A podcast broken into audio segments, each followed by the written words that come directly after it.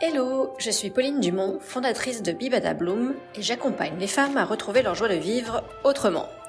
Dans ce podcast, je t'aide à questionner les normes et les croyances de notre modèle actuel pour te reconnecter à toi, reprendre ta vie en main et contribuer au monde de demain.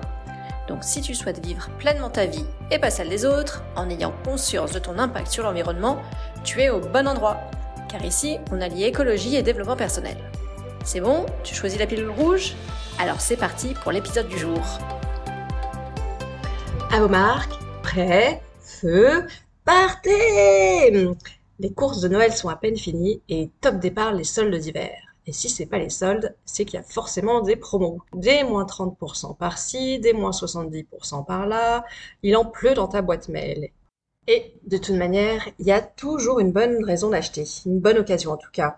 Il y a le Black Friday qu'on connaît bien. Récemment, il y a le Blue Monday. D'ailleurs, je reviendrai sur la petite histoire qui est assez intéressante. Il va y avoir la Saint-Valentin, les vacances aussi, euh, le froid, l'hiver. Enfin bref, toutes les occasions sont bonnes pour sortir ta carte bancaire. Du coup, ce sont euh, plein de joyeux moments où tu vas faire les boutiques, où tu vas surfer sur le, sur le web à la recherche par exemple d'un pull en promo et finalement tu vas ressortir avec trois pantalons dont deux qui sont non soldés ou pas en promotion. Et évidemment, pas de pull.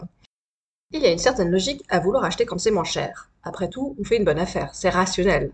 Or, ce qui est rationnel n'est pas forcément raisonnable, surtout quand tu as dépensé plus que prévu ou acheté ce dont tu n'avais pas besoin, juste parce que c'était en solde ou en promo.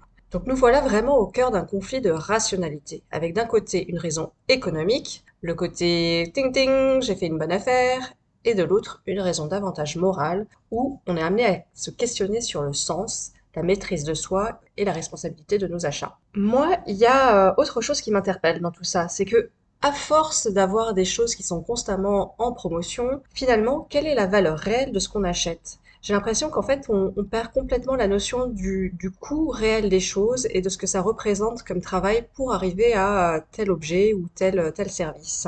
Alors, je t'apprends rien de nouveau, notre modèle socio-économique est basé sur la croissance. Et qui dit croissance dit consommation.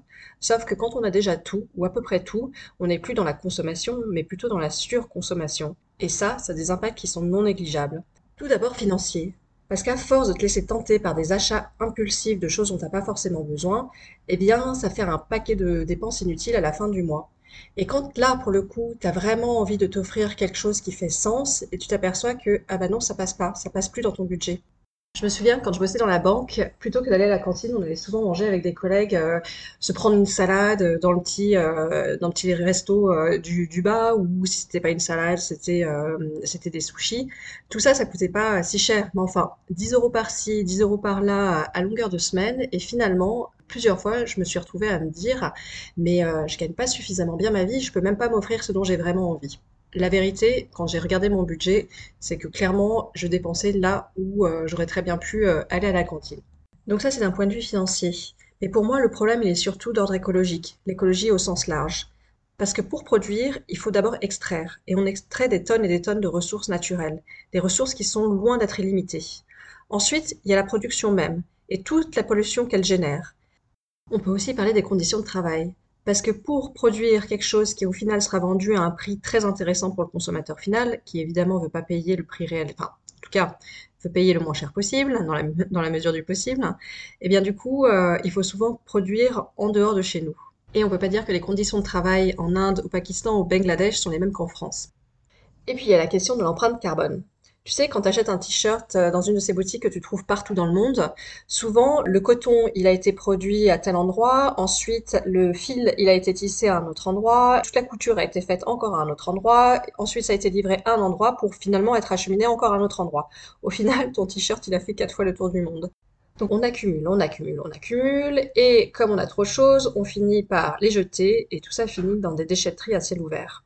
Le troisième point qui m'intéresse tout particulièrement, c'est l'impact psychologique qu'a euh, cette surconsommation sur nous et surtout cette sensation que finalement euh, ça n'est jamais suffisant. On est dans l'insatisfaction permanente. Un besoin en chasse toujours un autre. Quand on cède à un achat compulsif, sur le coup, ça fait du bien. On reçoit un petit coup de, dopamine, cette hormone du plaisir. Mais malheureusement, comme toutes les drogues, la dopamine, elle s'estompe avec le temps. Et très peu de temps après, eh bien, on se retrouve dans le même état psychologique qu'avant, à en vouloir euh, un autre petit shoot. Et c'est là que je reviens sur mon histoire de Blue Monday. Le Blue Monday, c'était il n'y a pas si longtemps que ça. Et c'est supposé être, enfin en tout cas c'est décrit comme le jour le plus déprimant de l'année. Accessoirement, c'est une pure invention du marketing. Alors si je te raconte la petite histoire, Cliff Arnall, c'est un psychologue à l'université de Cardiff qui a été missionné par une agence de voyage pour réaliser ce calcul. C'est un savant calcul qui combinerait la météo plutôt burk du mois de janvier, le manque de lumière et de motivation, les fêtes de Noël déjà lointaines, etc. Bref, il passe tout cela à la calculette et tada Ça tombe sur le troisième lundi de janvier. En voilà un argument scientifique donc pour encourager les gens à voyager loin au soleil. Personnellement, je suis très sensible au peu de luminosité pendant les mois d'hiver. Pour autant, c'est souvent l'arbre qui cache la forêt car il y a une vraie différence entre un simple coup de mou saisonnier et un mal-être plus profond, celui de ne pas se sentir maître de sa vie. Et dans ce cas, et là j'ai peur de te décevoir, un voyage sous les tropiques, ça fait du bien quelque temps. Et puis, ben, voilà quoi. Ça fait cher le coût antidéprime, en euros et en tonnes carbone. Mais, pour rendre l'histoire encore plus rigolote, Cliff Arnall, c'est aussi le gars qui aurait découvert le jour le plus heureux de l'année. Et cette fois-ci, ça tombe le troisième vendredi du mois de juin. Et là, il avait été missionné par, roulement de tambour, une marque de glace. Bon, maintenant qu'on a dit tout ça, comment sortir de cette vocation de consommateur qu'on veut nous coller à la peau? Moi, j'ai envie de dire que la première chose, c'est vraiment de questionner ses besoins. Hein, le problème, c'est qu'on a complètement perdu de vue la différence entre besoin et envie. Si je te rappelle rapidement, en fait, le besoin relève de ce qui est nécessaire, voire vital, à l'équilibre physiologique, physique, psychologique et mental de notre être. Ça, ça vient de Maslow, celui qui a fait la pyramide, et d'un certain Salomé. Quant à l'envie, elle naît du désir de faire ou d'avoir quelque chose, ou que quelque chose arrive.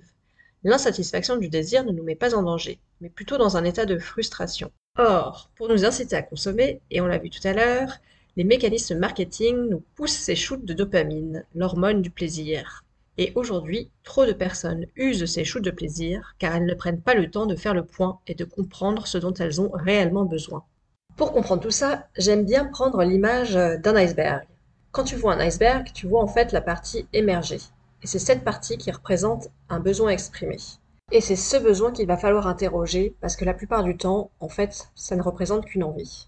Donc l'idée est de creuser cette envie et de te demander quel est le besoin émotionnel sous-jacent à ce besoin? À quel besoin profond cela renvoie-t-il? Hein, Et c'est là où on va creuser en fait euh, l'iceberg et on va chercher vraiment à comprendre ce qui se, ce qui se cache derrière. Par exemple, lorsqu'il s'agit d'un besoin euh, matériel, je peux me dire ah j'ai besoin, j'aimerais avoir un thermomix. En fait, mon besoin réel est celui de pouvoir cuisiner des repas sains facilement et rapidement au quotidien mais mon besoin profond est d'être en meilleure santé. Un autre besoin pourrait être j'aimerais apprendre à faire de la couture. Mon besoin réel en fait est d'être plus créative, mais mon besoin profond c'est de pouvoir m'exprimer. Quels sont finalement les besoins les plus importants pour moi?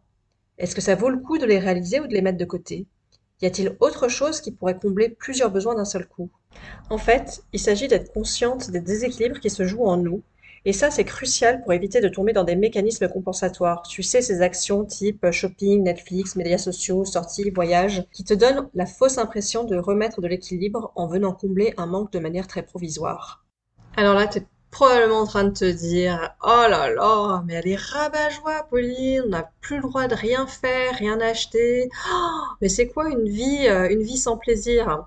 En fait, l'idée n'est pas de se couper de toute source de plaisir, sinon en effet la vie serait pas drôle, mais plutôt de s'interroger sur, ou en tout cas de se reconnecter à nos valeurs intrinsèques, tout ce qui nous nourrit réellement. Pendant des années, j'ai adoré voyager. J'aime toujours voyager parce que euh, ça vient nourrir en moi cette curiosité d'aller à la rencontre de euh, la différence, la différence en termes de culture, coutumes, de manière de faire et de vivre, des paysages aussi. Bref, le voyage, euh, c'était vraiment une valeur très haute.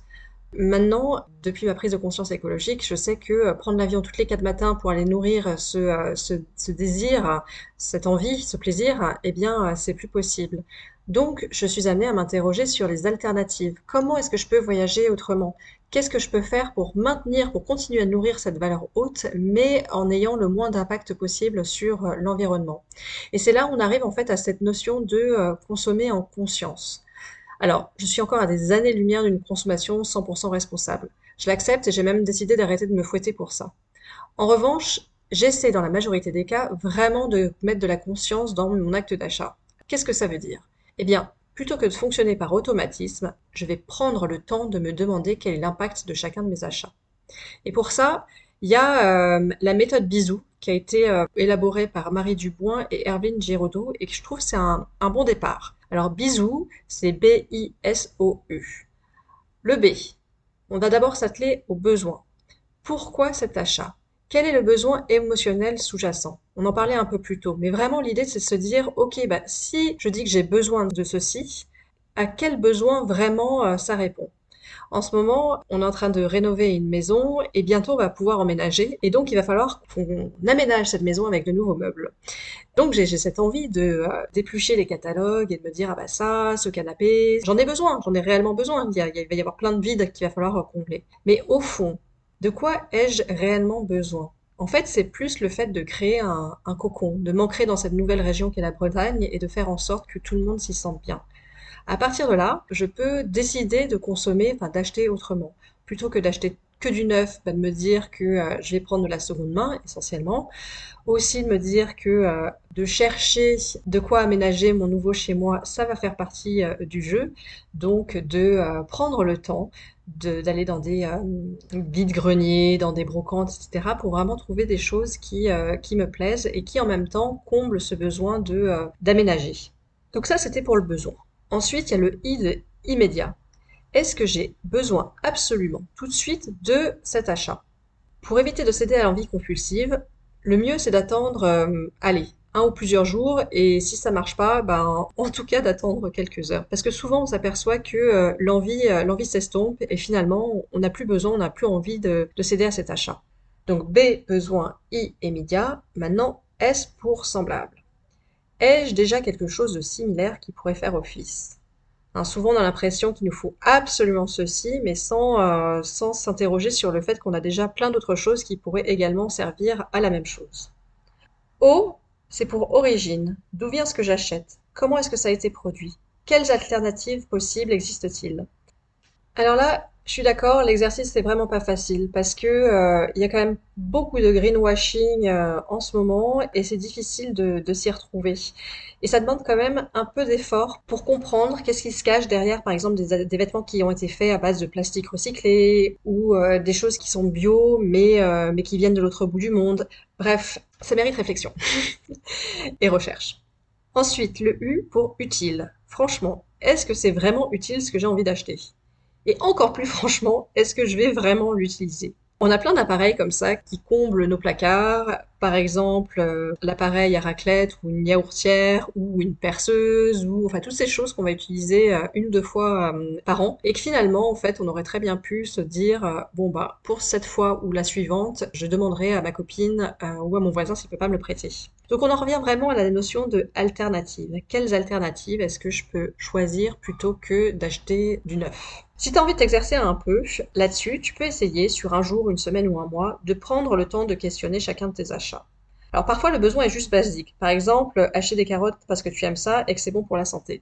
Parfois on ne connaît pas l'impact de son achat et là c'est peut-être l'occasion de se renseigner. Et parfois tu peux aussi éprouver un grand plaisir tout en sachant que c'est mal. En fait, le but de ce travail est de te faire prendre conscience de tes comportements d'achat pour que tu puisses progressivement les améliorer, en toute conscience. Hein, et ça se fait pas du jour au lendemain, donc arrêtons de nous flageller. Et c'est particulièrement utile pour les achats qui sont source de plaisir mais qui sont peu écologiques, ou au contraire qui ne procurent pas vraiment de plaisir et sont aussi peu écologiques. Alors c'est plus facile de faire évoluer son comportement dans ce sens-là. Je peux aussi te donner euh, quelques bonnes habitudes à prendre pour éviter de céder à l'achat compulsif. Alors la première chose, c'est euh, de te désinscrire de toutes ces newsletters commerciales qui vont te balancer promo après promo. Tu peux aussi te désabonner des comptes sociaux qui font la, promotion en permanence de produits ou la promotion d'un mode de vie qui est en décalage avec tes valeurs. Comme ça, ça évite de créer euh, cette sensation de manque. Attention aux cartes de fidélité aussi qui nous incitent toujours à acheter euh, plus ou acheter des choses dont on n'a pas envie. Ou aussi qui nous proposent euh, des goodies. Tu sais, les goodies, c'est tous ces petits cadeaux gratuits hein, qui finissent par encombrer nos tiroirs et nos placards, surtout si on n'en a pas besoin. Si tu prends l'exemple du tote bag qui remplace les sacs plastiques, dans l'absolu, c'est très bien. Il vaut mieux un tote bag qu'un sac plastique. Mais à force d'acheter des tote bags, en tout cas de recevoir euh, en cadeau des tote bags, c'est pas comme si ça n'avait pas d'impact écologique euh, non plus. Un tote bag, c'est du coton, c'est euh, de la production, c'est le fait de... on en revient à ce cycle de production dont j'ai parlé plus tôt. Ce podcast s'appelle Je sors de la matrice. Et pour terminer l'épisode, j'aime bien euh, revenir à cette question de choix, choisir entre la pilule rouge et la pilule bleue pour le monde de demain. Alors, pour moi, en tout cas lié à cette thématique de consommation, la pilule bleue, ça serait de, rappeler qu'en fait la consommation est au cœur de notre modèle de société. Et c'est oublier le fait, en fait on a cette croyance comme quoi euh, nos ressources sont illimitées et que euh, quand on consomme, quand on produit, ça n'a aucun impact sur la planète. On est dans un système qui crée à longueur de journée des besoins artificiels, avec cette croyance que consommer nous rendra heureux. Donc en fait, on passe nos journées à acheter du bonheur en barre. À la place, moi, je préfère choisir euh, la pilule rouge et continuer à consommer, mais consommer ce qui me fait grandir et ce qui contribue à mon bien-être profond. Me reconnecter à mes valeurs, les valeurs qui sont les miennes, les valeurs intrinsèques, pas celles qui sont imposées par la société, et me font réellement grandir. Enfin, pour terminer cet épisode de podcast, j'aimerais rappeler que consommer, c'est aussi voter pour le type de monde que l'on souhaite voir apparaître. Et oui, notre carte bancaire, c'est presque comme un bulletin de vote. À bientôt! Merci d'avoir écouté cet épisode jusqu'au bout. N'hésite pas à laisser une note et un commentaire sur ta plateforme d'écoute préférée. Cela aide le podcast à atterrir dans les oreilles de celles et ceux qui veulent choisir la pilule rouge. Un grand merci si tu l'as déjà fait. Bonne journée et à très vite dans un prochain épisode.